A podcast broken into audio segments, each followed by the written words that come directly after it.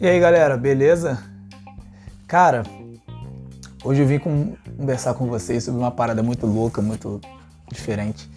Seguinte, todo mundo sabe aqui que a água é muito importante para o planeta, para os seres vivos, para o nosso corpo, para tudo. Todo mundo sabe que a água é importante até para máquinas, né? Tipo, carro não se movimenta sem água, certas máquinas não funcionam sem refrigeração e com refrigeração à base d'água. Só que agora você já soube que a água ela é base até mesmo para milagres? Não. Então fica ligado que hoje a gente vai conversar sobre isso. Para a gente ter a base, para a gente começar a entender essa história toda, muito louca, a gente vai lá no livro de João, no capítulo 2, do versículo do 1 ao 10. Você pode acompanhar aí na sua Bíblia, eu vou deixar o texto aqui na descrição do vídeo, tá? E na descrição desse áudio também do, do Spotify cara que fala sobre a história das bodas de Caná da Galileia, tá? Você que não é cristão, que caiu por acaso nesse vídeo, por aqui, né, que alguém te indicou, vou resumir. É uma história que fala sobre o primeiro milagre de Jesus, onde chamaram Jesus para ir para um casamento. E nesse casamento acabou o vinho e Jesus ali começa a fazer um milagre bem legal. Vale a pena você também ler e acompanhar esse vídeo até o final que hoje a gente vai ter uma nova visão sobre essa história, sobre esse milagre. Beleza? Cara, só que o mais louco é o seguinte: Maria é o personagem central dessa história. Por que esse personagem central? Maria, como toda boa mãe, ela provavelmente ela tava não tava, vamos dizer assim, ela não estava sentada como todo mundo, né, participando da festa. Ela devia estar conversando com as coroas aqui da festa, né? Vamos colocar assim as coroas da igreja, né, da mesma sinagoga ou então devia estar reparando a roupa dos outros, né? Se é a túnica da Armani de um, ou então a túnica falsificada do outro, né? Do camelô, ou então a túnica de um que devia estar achando que era um fia egípcio, mas na verdade foi comprado na 25 de março de Jerusalém, aquela coisa toda, como toda boa mãe faz, né? Tipo, sempre dá uma reparada, né? As mamães que não fazem isso me perdoem, mas às vezes vocês fazem mentalmente. Cara, e tem outra coisa. Pasmem. Acredito que Maria tenha dado uma de minha sogra. Por quê? Minha sogra é uma figura muito ilustre. Beijo, sogra. O dia que você vê esse vídeo, não me mate. E aí, cara, ela dá 20 reais pro garçom, pro garçom não sair da mesa dela. Não duvido nada que Maria sacou uns 20 denários ali da bolsa e deu para a galera da cozinha sempre estar tá passando ali na, na mesa para estar tá servindo ela. Gente, festa é festa, seja em qualquer lugar do mundo, seja em qualquer tempo, festa é festa. Mas o seguinte, por conta disso, Maria já devia ter feito amizade com a galera da cozinha, Maria já se ligou que o vinho tinha acabado.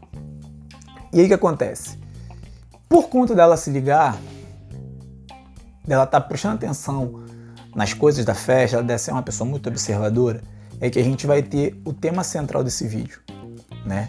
É, e por causa disso que ela deu origem, digamos, deu start a isso tudo. Vamos lá, por que Maria percebeu disso? Ela recorre ao seu filho, Jesus, obviamente.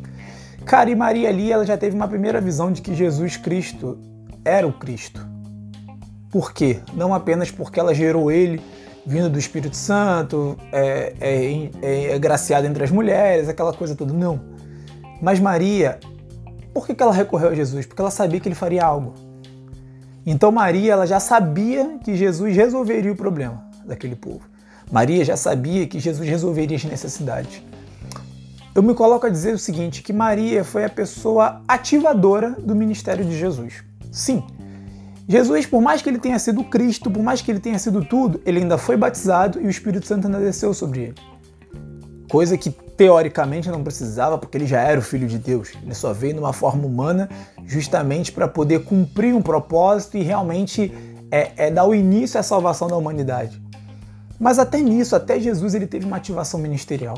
Até Jesus teve pessoas que acreditaram no ministério dele e realmente deram um start Tipo assim, agora você tá ativo, tipo assim, vai, é contigo, você vai resolver, eu acredito em você. Seja ativador do ministério de outras pessoas. Isso é algo muito importante. Se até o próprio Jesus teve pessoas que ativaram o ministério dele, tanto que dessa história em diante, que foi o primeiro milagre dele, que ele começou todo o seu ministério.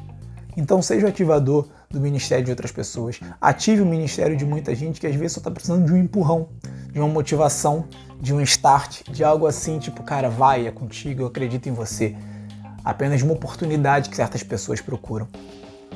Cara, por, lado, por conta do lado do observador de Maria, a gente vê que os noivos também deram mole, né? Ou seja, faltou um planejamento na festa. Toda festa tem que ter um planejamento, ou seja, tudo na vida tem que ter um planejamento. Nosso trabalho, eu para montar esse vídeo, fiz um planejamento, fiz todo um roteiro, fiz todo um texto, aliado com a revelação da palavra que Deus deu. Mas tudo tem um planejamento. E a gente vê que esse casal de noivos ali ele não fez um planejamento necessário a ponto de que acabou o vinho numa hora importante da vida deles, no meio da festa. Ou seja, chamar Jesus para dentro da nossa vida, chamar Jesus para dentro da nossa festa, vamos colocar assim, não nos isenta da responsabilidade que ainda temos que ser pessoas planejadas. Porque o que nós podemos fazer, o que nós a gente consegue fazer com as nossas mãos, Jesus ele não se mete. Ele abençoa, ele dá graça, capacidade, inteligência. Só que Jesus ele só age quando é algo impossível para a gente. Nesse caso, o impossível era que tinha acabado a provisão. Aí sim ele ia arrumar. Só que o que é da nossa capacidade de fazer, o que é da nossa capacidade de realmente de estar tá resolvendo, é algo que a gente faz. Então Jesus não se mete. Então, chamar Jesus para dentro da sua casa, chamar Jesus para dentro da sua vida, não nos isenta de ainda sermos planejados. Então a gente tem que ter todo um planejamento verdadeiramente para que a gente possa ter as coisas melhores possíveis mesmo com Jesus dentro da nossa vida. E o seguinte, Jesus, por mais que nós somos, sejamos, desculpa, falhos, Jesus ele ainda com a sua infinita misericórdia, ele ainda vem e nos supre. Ele ainda é pai. Ele ainda, verdadeiramente, te dá aquela moral, tipo assim, caraca, meu filho deu mole. Não se planejou. Tudo bem, vou dar uma moral, vou dar uma ajuda, porque eu ainda sou pai. Só que, gente, olha só, é, como é que eu vou classificar aqui para vocês? Digamos que a gente não deve abusar. Ah, Deus é pai, então ele vai resolver, então eu vou. Não, não seja desleixado. Porque, tipo assim, quanto mais você se planeja, Jesus ele te abençoa a, também mediante seu esforço. Né? Quando Jesus chamou os doze discípulos, ele não chamou ninguém sem planejamento e ninguém que era vagabundo. Todo mundo tinha um trabalho, todo mundo tinha uma ocupação, todo mundo tinha um ofício.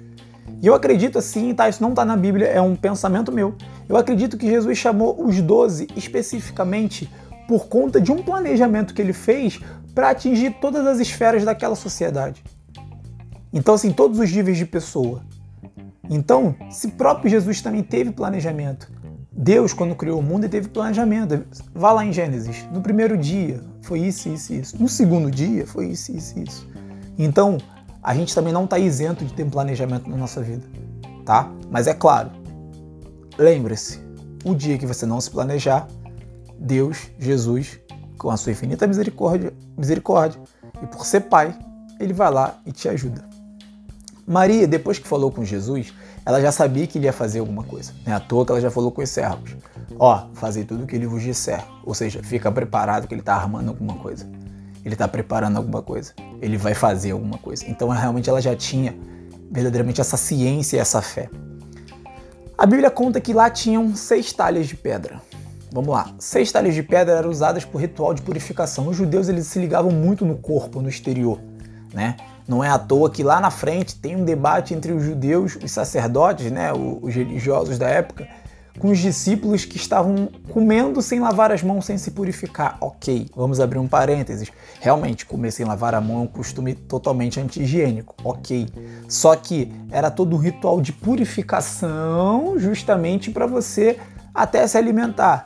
Repito, a higiene é uma coisa, só que Jesus entrou nesse debate com eles, nesse diálogo com eles, porque eles são muito preocupados com o exterior. Entendeu? Então Jesus ele queria mostrar o seguinte, o, o que contamina o homem não é o que está entrando, tá? Mas é o que sai. Então é o seguinte, Jesus ali, ele pegou as seis talhas de água, justamente de pedra, desculpa, que eram usadas para o ritual de purificação, ou seja, para usar o sistema contra o próprio sistema. Entendeu? Jesus queria usar o sistema, ou seja, o, método religioso para fazer um milagre, que é algo que iria contra o sistema para mostrar que, olha só, o meu poder é muito maior do que a religião, tá? A minha graça, o meu milagre, a minha provisão é muito maior do que qualquer sistema religioso que possa haver. Ok? E vamos lá, cada talha tinha capacidade para 100 litros. Logo, tínhamos, teríamos 600 litros, né? Só que Jesus ele manda encher.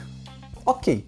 Se as talhas eram usadas para purificação no ritual da festa, a gente não sabe. A Bíblia também não fala se elas estavam secas, meio vazias, pela metade, meio cheias. A Bíblia não fala. Simplesmente Jesus falou o seguinte: enche. Certo? Jesus, para ele operar um milagre na sua vida, primeiro ele tem que te encher.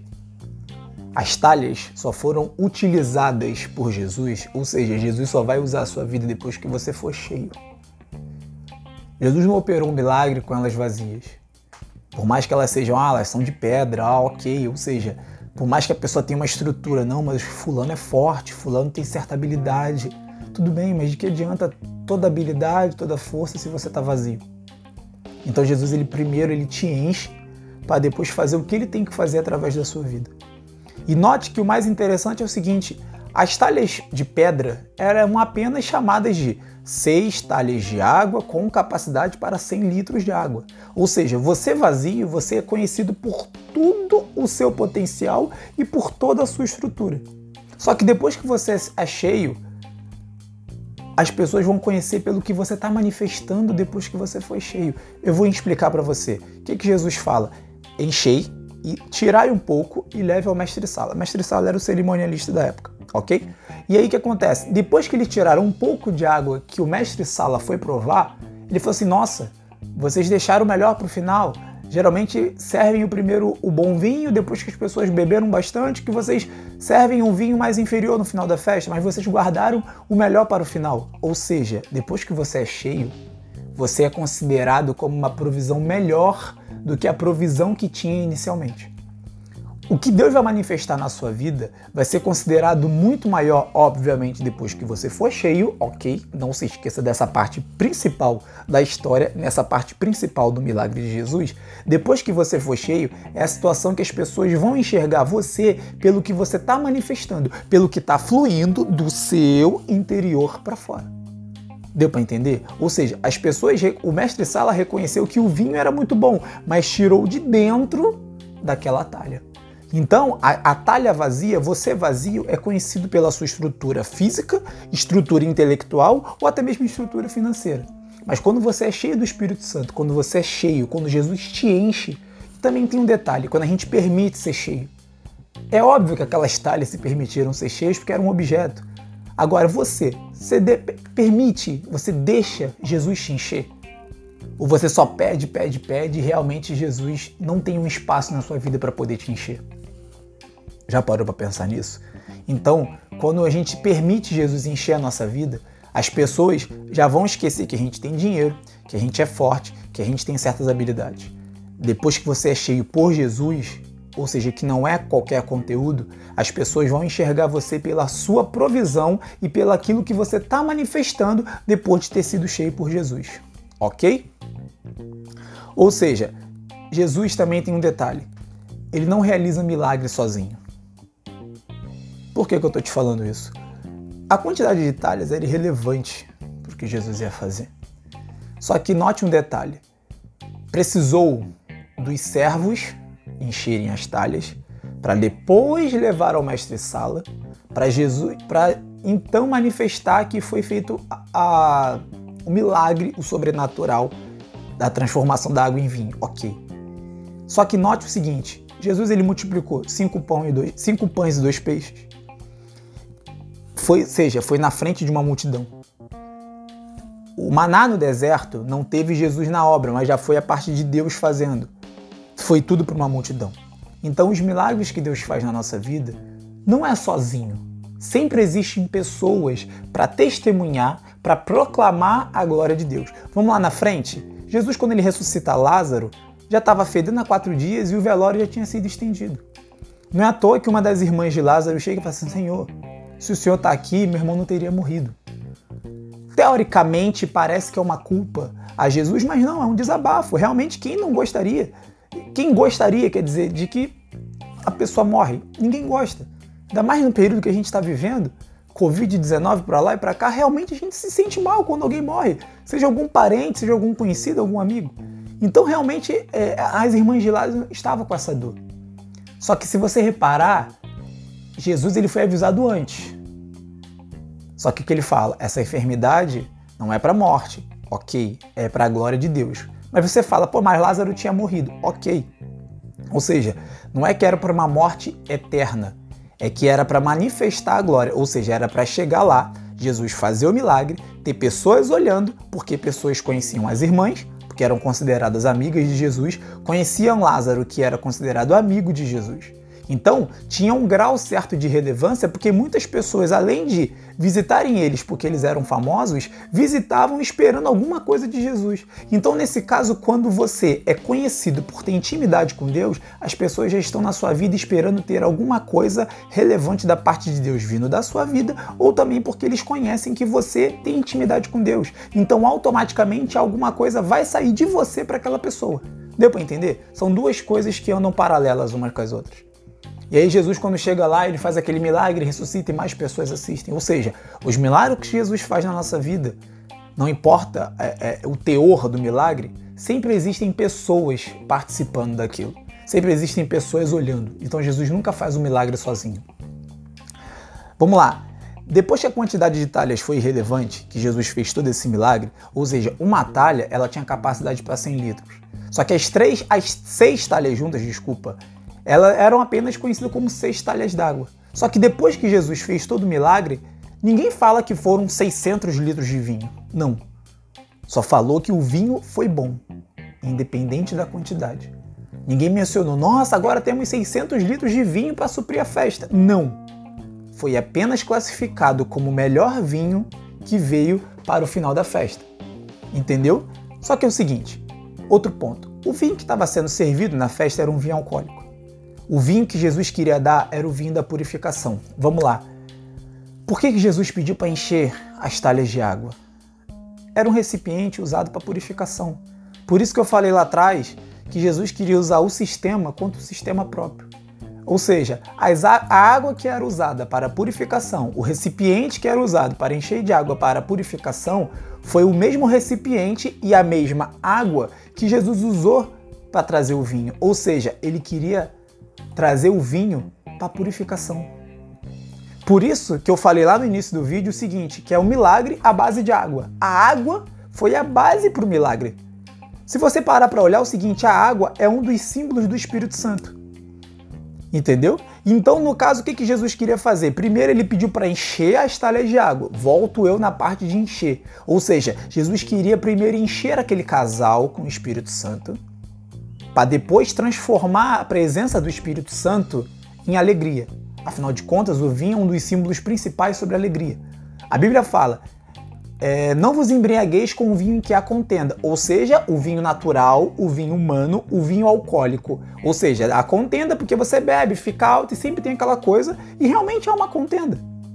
Só que enchei-vos do Espírito Santo. Percebeu a ligação? Enchei, enchei do Espírito Santo. Ou seja, Jesus mandou encher de água aquelas talhas para depois transformar em vinho. Ou seja, Jesus ele precisa primeiro te encher para depois ele derramar alegria na sua vida. Jesus primeiro, ele enche você com o espírito dele, que aí depois que você está cheio do espírito dele, o espírito dele vai se transformar em alegria. Então, por isso que Jesus fez um milagre à base de água. Jesus, além dele fazer na parte humana, alterar as moléculas da água para se transformar num vinho, se a gente pegar a revelação num contexto espiritual, Jesus primeiro ele encheu aquele casal para depois manifestar o Espírito Santo sobre a vida daquele casal. Ou seja, por isso que Jesus também ele abençoou o casamento, porque é um casal que estava seguindo os princípios, eles estavam se casando. Então por isso que Jesus ele honrou tanto que Jesus acabou dando três presentes a eles. Foi o primeiro da provisão material porque tinha acabado o vinho, ou seja, a bebida, porque era uma festa. Jesus derrama o Espírito Santo sobre a vida deles, enche eles com a presença do Espírito Santo e depois transforma a presença do Espírito Santo na vida deles em alegria. Ou seja, então Jesus faz três coisas justamente pela recompensa de um casal estar tá seguindo os princípios bíblicos de estar tá se casando. Não vivendo na prostituição, não vivendo em, em, em, adultério, em fornicação, não. Ou seja, então daqui a gente tem mais um pressuposto do seguinte: quando você honra princípios, quando você segue princípios, Jesus te recompensa, Deus te recompensa. Entendeu? Então, para mim, o presente mais valioso foi serem cheios do Espírito Santo. E ali teoricamente, eles tiveram 600 litros de alegria. Entendeu? Então isso que eu queria trazer para vocês. Água como base de um milagre. Ou seja, o Espírito Santo foi a base de um milagre. Porque o Espírito Santo é, uma, é um dos símbolos que tem. Quer dizer, desculpa, a água é um dos símbolos do Espírito Santo. Não é à toa que Jesus, depois que ele parou de sangrar, saiu água dentro dele. Porque o Espírito Santo também desceu sobre ele logo após ele ser batizado por João. Entendeu? é nesse nível. Você não precisa ter, estar alegre para ter o Espírito Santo, mas você precisa do Espírito Santo para ser alegre. Entendeu? Galera, Deus te abençoe. Compartilhe esse vídeo, compartilhe esse áudio. Eu vou estar tá pegando o áudio desse vídeo também, colocando no Spotify como podcast, tá? Se você prefere compartilhar para alguém ou você prefere ir ouvindo de novo, né, ou baixar para salvar, para ficar mais fácil de você ouvir sem estar tá tendo que ver no YouTube, alguma coisa assim, fique à vontade, compartilha, curte aí, tá? Eu vou estar deixando aqui a descrição do texto aqui, no, aqui embaixo, beleza? Espero que isso alcance vocês. A gente se vê por aí. Deus abençoe. Tamo junto.